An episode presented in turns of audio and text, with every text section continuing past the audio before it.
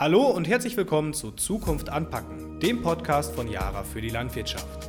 Mein Name ist Jamalo Sokolowski und heute geht es um das Thema, was sind Biostimulantien und was bringen die mir als Landwirt? Dafür haben wir zwei Experten eingeladen. Hallo Kai Edel und hallo Felix Feistlinger. Hallo. Ja, hallo zusammen. Schön, dass ihr beiden da seid. Kai, magst du dich einmal ganz kurz vorstellen, was deine Aufgaben bei der Jara sind und was du machst? Gerne, Malo. Ja, mein Name ist Kai Edel, ich bin Molekularbiologe. Ich arbeite bei der Jara im Bereich Produktentwicklung, Biostimulantien. Das heißt, ich unterstütze im Grunde die, diese Produktentwicklung vom Labor, vom Screening bis hin zum Gewächshaus- und Feldversuch. Vielen Dank, Kai, für deine Vorstellung. Die Zuhörer unter Ihnen, die schon ein bisschen länger dabei sind, die kennen den Felix Feistlinger noch von unserem letzten Podcast zum Thema Blattdüngung. Felix, magst du dich aber trotzdem einmal den neuen Zuhörern kurz vorstellen? Ja, gerne. Mein Name ist Felix Feistlinger, ich bin Produktmanager für die Jaravita Blattdünger und bin gleichzeitig auch für den neuen Bereich der Biostimulantien für den deutschen Markt innerhalb von Jara zuständig. Bevor wir in das Thema komplett einsteigen, fangen wir doch ganz vorne an. Kai, magst du einmal unseren Zuhörern erklären, was überhaupt Biostimulantien sind und was die in der Pflanze machen? Ja, das ist tatsächlich gar nicht so einfach, weil Biostimulantien sind eine ziemlich heterogene Produktklasse. Hm, häufig beschreibt man die so, dass die angeordnet sind irgendwo zwischen Pflanzenschutz und Pflanzenernährung. Die haben nämlich auch Einfluss auf beide Bereiche. Es ist aber so, dass zumindest in der EU die so definiert sind, dass die selber keinen Nährstoffeffekt auf äh, die Pflanze haben dürfen.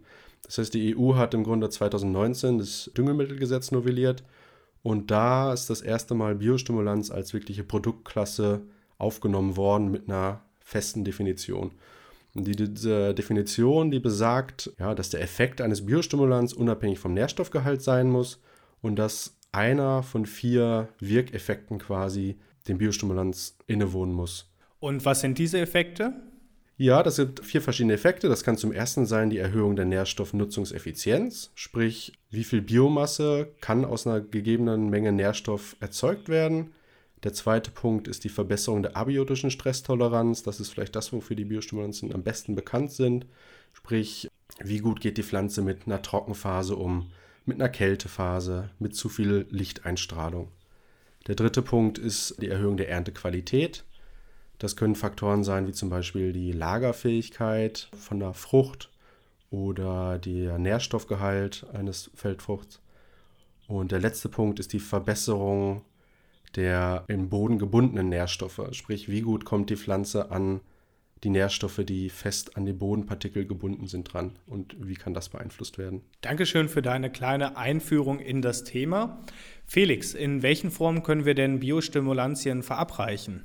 Ja, Biostimulantien, ähm, ich sage mal, die gängigsten Methoden sind tatsächlich über die Blattapplikation oder auch mit der Saatgutbehandlung. Darüber hinaus kann man es aber auch in Fertigationssysteme mit anwenden oder auch auf Dünger. Jetzt ist das Thema Biostimulantien ja schon relativ lange am Markt diskutiert worden.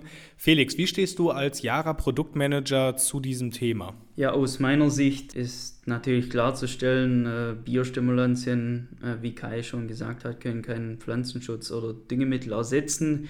Sie sind als Ergänzung zu sehen und können aber durchaus die Effizienz steigern. Ich kann äh, abiotische Stressfaktoren reduzieren oder auch die Pflanzennährstoffaufnahme und Umsetzung fördern durch diese Biostimulanz und deren positive Substanzen, die auf die Pflanzen einwirken können. Also ist das Thema Biostimulantien gerade für das Thema Trockenstress sehr interessant. Kai, was sagst du als Biologe zu dem Thema? Ist es sinnvoll, Biostimulantien in seinen Ablauf mit einzubauen? Ja, auf jeden Fall. Also mich als Biologe begeistern Biostimulantien total, weil das ist wirklich Biologie pur. Biostimulantien, die müssen aufgrund ihrer Wirkweise und der, der Restriktionen des Gesetzes, müssen die wirklich die natürlichen Vorgänge in der Pflanze fördern und verbessern. Und man kann sich das gerade im Bereich Trockenstress oder abiotischen Stress, sage ich mal, kann man sich das ein bisschen vorstellen wie eine Impfung. Nicht wirklich, wenn man ins Detail schaut, aber wenn man so den groben Prozess sich anguckt. Ein Biostimulanz überbringt der Pflanze eine bestimmte Information, genau wie eine, eine Impfung die Information über einen Virus bringt, damit das Immunsystem des Menschen die entsprechenden Antikörper bilden kann. Bei der Pflanze ist es so, dass die Biostimulanz eine Information an die Pflanze bringt, eine Signalweg, also verschiedene Signalwege in der Pflanze ansteuert, startet und damit Anti-Stress-Prozesse fördert. Wir sprechen da von einem Priming-Effekt. Die Pflanze selbst muss zu dem Zeitpunkt noch gar keinen Stress erleben, sondern die wird nur darauf vorbereitet. Und wenn der Trockenstress dann kommt, wenn der, der Regen ausbleibt, dann ist die Pflanze besser in der Lage, äh, da schneller darauf zu reagieren. Der, das, man sieht es wirklich, wenn man sich verschiedene Marker anguckt. Die Antwort der Pflanze auf den Trockenstress ist deutlich schneller, deutlich höher, deutlich intensiver. Und das ist ein Vorteil, um mit dem Stress umgehen zu können. Du hattest gerade auch von den vier verschiedenen Wirkweisen bei Biostimulantien gesprochen. Gibt es dort unterschiedliche Arten von Biostimulantien? Und wenn ja, welche gibt es ähm, und wie kann man diese einordnen? Ja, es gibt äh, eine ganze Reihe verschiedener Arten. Ich meine, was die reine Zusammensetzung angeht, ist das jetzt in diesem Düngemittelverordnung reguliert. Im Markt ist es vielleicht eher aufgrund der Inhaltsstoffe definiert, was eine Biostimulanz ist. Und da kann man sagen, gibt es unter anderem die extraktbasierten Produkte. Das sind solche Produkte, die Algenextrakt enthalten, kann aber auch andere Pflanzenextrakte drin sein. Es gibt äh, Biostimulantien mit huminhaltigen Stoffen, Huminsäuren, Fulvonsäuren. Es gibt Produkte mit Aminosäuren, das sind vor allem die Proteinhydrolysate. Es gibt äh, inorganische Verbindungen, die als Biostimulanz genutzt werden. Das kann zum Beispiel Silizium sein. Es gibt polymerbasierte Biostimulantien, zum Beispiel Chitosan ist da am bekanntesten. Und es gibt die ganze große eigenständige Klasse der Mikroorganismen, die Pilze, Bakterien äh, sein können, die mit Pflanzen oder im Boden Wirkung entfalten. Und man merkt schon, aufgrund dieser Vielfalt und aufgrund der Sachen, die ich vorher schon beschrieben habe, dass um da wirklich ein erfolgreiches, effizientes Biostimulanz zu entwickeln, äh, benötigt man sehr viel Detailkenntnisse. Man muss wirklich in der Pflanze bis auf die zelluläre oder sogar zum Teil auf die genetische Ebene runterschauen, um sicherzustellen, dass der Effekt, den man haben möchte, auch wirklich da ist. Und das ist was, was Yara sich in der Forschung auch auf die Fahne schreibt, dass wir wirklich ins Detail gehen. An dieser Stelle mit der Vielfalt, da möchte ich gerne auch noch mal direkt einhaken. Das Thema ist wirklich sehr komplex und wer sich dort mit unseren Jara-Fachberatern im Markt austauschen möchte, der kann das Ganze natürlich gerne tun. Sie finden die Kontaktdaten von unseren Beratern auf der jara.de Internetseite. Als Landwirt stelle ich mir aber auch bestimmt die Frage, wie starte ich denn in das Thema Biostimulantien am besten?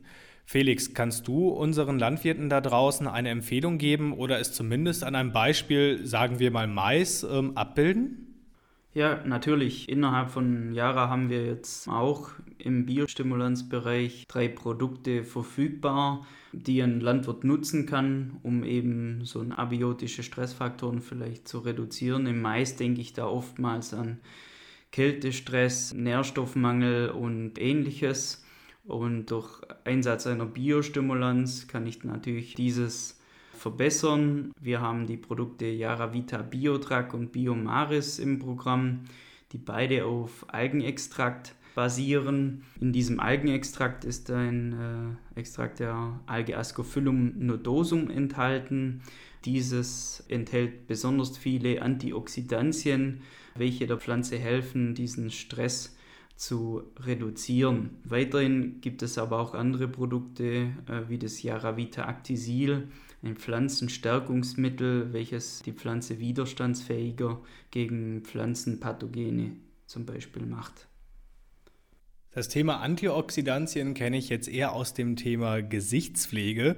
Kai, kannst du mich und auch unsere neugierigen Zuhörer einmal kurz darüber aufklären, was Antioxidantien in der Pflanze freisetzen oder wovor die Pflanze geschützt wird?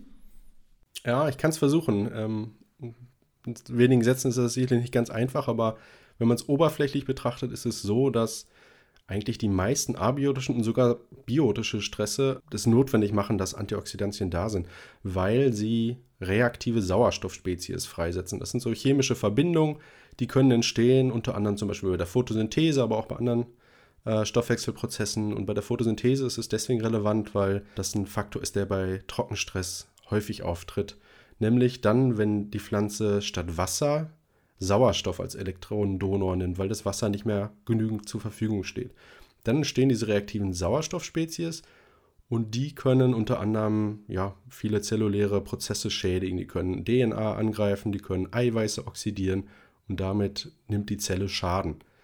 Und diese Antioxidantien, die können helfen, diese reaktiven Sauerstoffspezies abzubauen, indem sie nämlich dieses schädliche Elektron von der Sauerstoffspezies, was noch übrig ist, quasi aufnehmen und neutralisieren.